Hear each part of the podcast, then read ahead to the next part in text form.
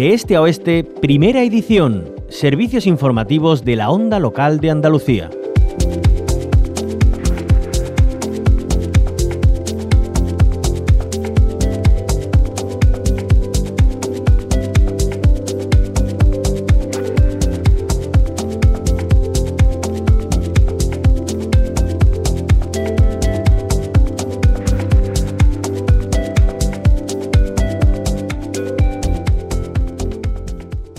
Soluciones transformadoras para un desarrollo inclusivo, el papel de la innovación para impulsar un mundo accesible y equitativo. Es el lema de este año del Día Internacional de las Personas con Discapacidad que se conmemora mañana 3 de diciembre. Nos vamos a adelantar a esta jornada y lo vamos a hacer con Marta Castillo. Ella es presidenta de CERMI Andalucía. Es la plataforma de representación y defensa de la ciudadanía andaluza con discapacidad, una población conformada por más de 700.000 personas y sus familias. Marta Castillo bienvenida a la onda local de Andalucía. Hola, buenos días. Gracias por acompañarnos. Esta semana han mantenido un encuentro con el presidente de la Junta para elaborar una hoja de ruta de trabajo conjunto para esta legislatura. Es el primer encuentro que, tiene lugar en esta duodécima legislatura. Eh, ¿Cuáles son los asuntos más prioritarios para CERMI? Los asuntos más prioritarios para CERMI son la sostenibilidad, de, las personas con discapacidad, de las entidades de personas con discapacidad, el empleo, eh, la parte de educación, educación inclusiva, salud y bueno, como somos personas, pues nos afectan todas las áreas, pero bueno, eso hemos considerado eh, de todos los puntos los más importantes. Claro. También está ahí esa necesidad de destinar más recursos y, financiación estable principalmente eh, para los servicios y, atención que, se prestan a estas personas por parte de, de, las eh, entidades que integran CERMI, ¿no? Claro, las entidades que integran CERMI eh, prestamos el 90% de los servicios que van destinados a personas con discapacidad ya sea a través de centros de día, a través de rehabilitación, a través de los CAI. Entonces, esos servicios lo que sí pedimos una financiación estable, porque nos encontramos siempre eh, sujetos a subvenciones, sujetos a, bueno, a voluntad política y, son servicios que la Administración no presta que se presta desde la entidad de discapacidad y que tienen que estar con una financiación que nos dé una garantía. También eh, Marta Castillo, si no estoy mal informada, le trasladaban a Juanma Moreno, solicitaban ese cumplimiento del acuerdo suscrito ya con la Junta para el incremento de un 2% para el coste plaza ¿no? de los centros que gestionan las entidades. Sí, sí, nosotros firmamos el año pasado, eh, hace un año, firmamos eh, un, acuerdo histórico entre el Andalucía y el Gobierno y, y en el, el, el uno de los puntos era que en el 2023 iba a haber una subida de un 2% y eso pues allí solicitamos al presidente de la Junta que se haga lo antes posible en el mes de enero por la situación que estamos viviendo de subida de inflación y del IPC y el presidente de la Junta y se comprometió a que sí, que iba a ser así. Apuntaba usted a, la inflación, a esa subida del IPC, del coste de la vida. Eh, por ello plantean ¿no? una concesión de una ayuda extraordinaria para bueno, paliar esta situación económica que, que nos está afectando a todos y a todas. Claro, nosotros, pues eh, los centros, todas las entidades, pues tenemos una subida de la, bueno, como comentaba, la inflación, el, eh, el IPC, eh, en productos tan básicos como son la electricidad, el combustible, ¿no? Para el desplazamiento de la, del transporte de, de las personas que van de un, de un, sitio a otro, de sus casas a la residencia o a los centros o a las asociaciones para hacer rehabilitación. Entonces solicitaba una ayuda extraordinaria. Cuando hubo el, eh, cuando estuvo el COVID, eh, sí que se creó una ayuda extraordinaria para que pudiéramos paliar y los gastos extras que, causó el COVID. Y ahora pues solicitábamos lo mismo. Ayer le solicitaba al presidente una ayuda extraordinaria, aparte de ese 2%, porque ese 2% no llega a cubrir el, el gasto real que tenemos, entonces es una ayuda para, para enfrentar esta situación de 2023 que es, bueno, pues ya sabemos que, que, que, a nivel mundial, pero que a nosotros pues nos repercute directamente.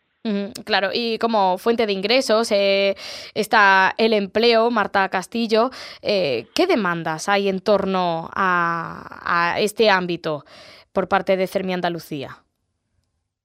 En el empleo, una demanda que principal es la convocatoria del empleo con apoyo, que haya un cambio en la convocatoria, en la normativa de la convocatoria, para que eh, pueda llegar a, más número de personas ese, empleo con apoyo tan necesario para un colectivo de personas con discapacidad, sobre todo de discapacidad intelectual.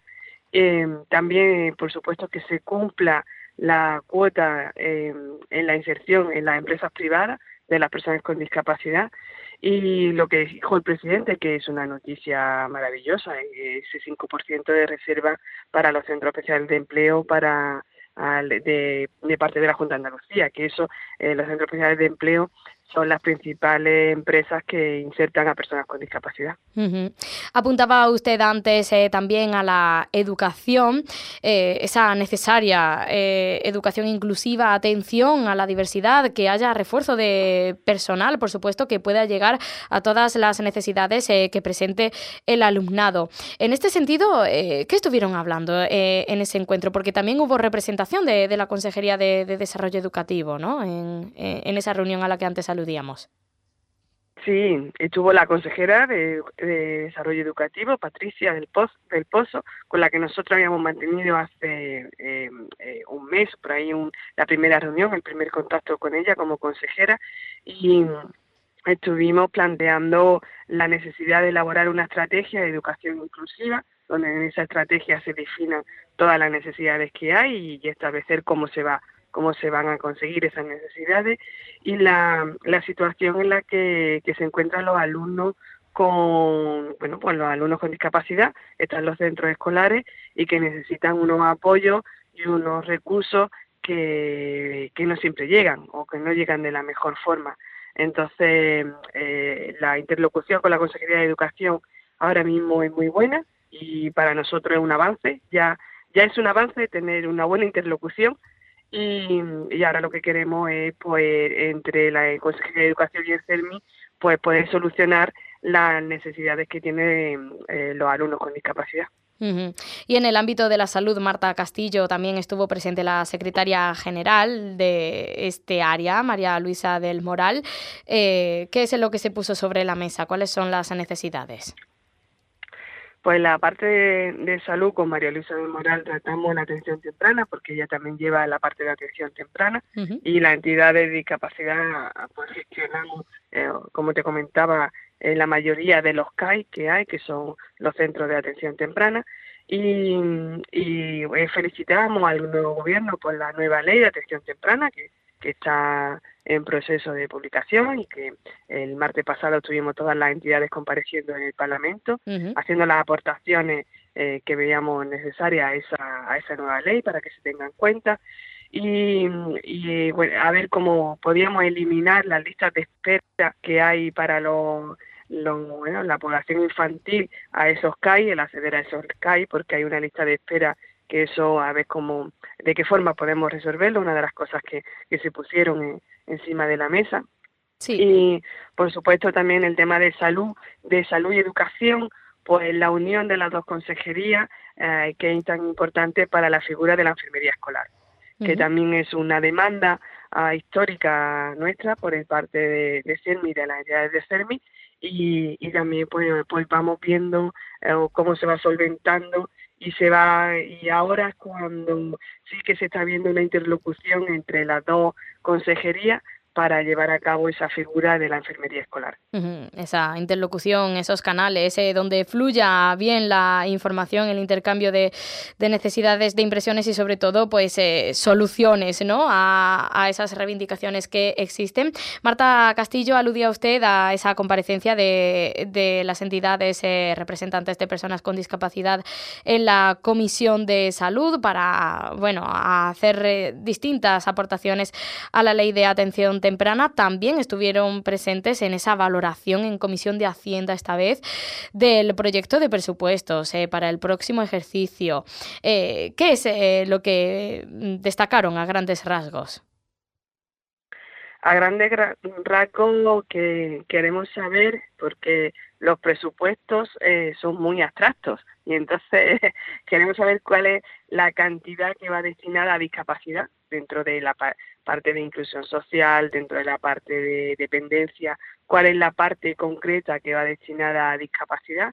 Y también queremos, solicitamos pues tener una financiación estable, ¿no? Como mantenía, ah, como, como decía al principio de la entrevista, necesitamos una, una, una financiación estable donde cuando pase cualquier circunstancia como ahora que ha subido la inflación, el IPC, o por, eh, vamos a tener que aplicar también, nosotros tenemos una aplicación del nuevo convenio colectivo donde va a haber una, una subida de los salarios de las personas que trabajan en nuestras entidades, desde un 3% a un 5%, que es bastante, pues eh, que eso sea de forma automática.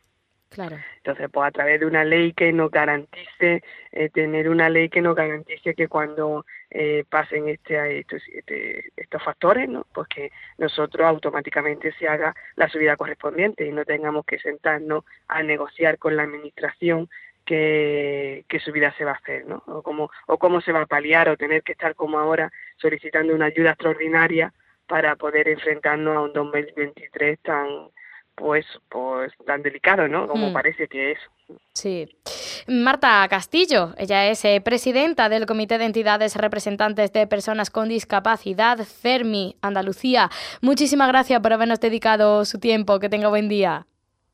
Muchas gracias a vosotros. Gracias por dar voz a las personas con discapacidad.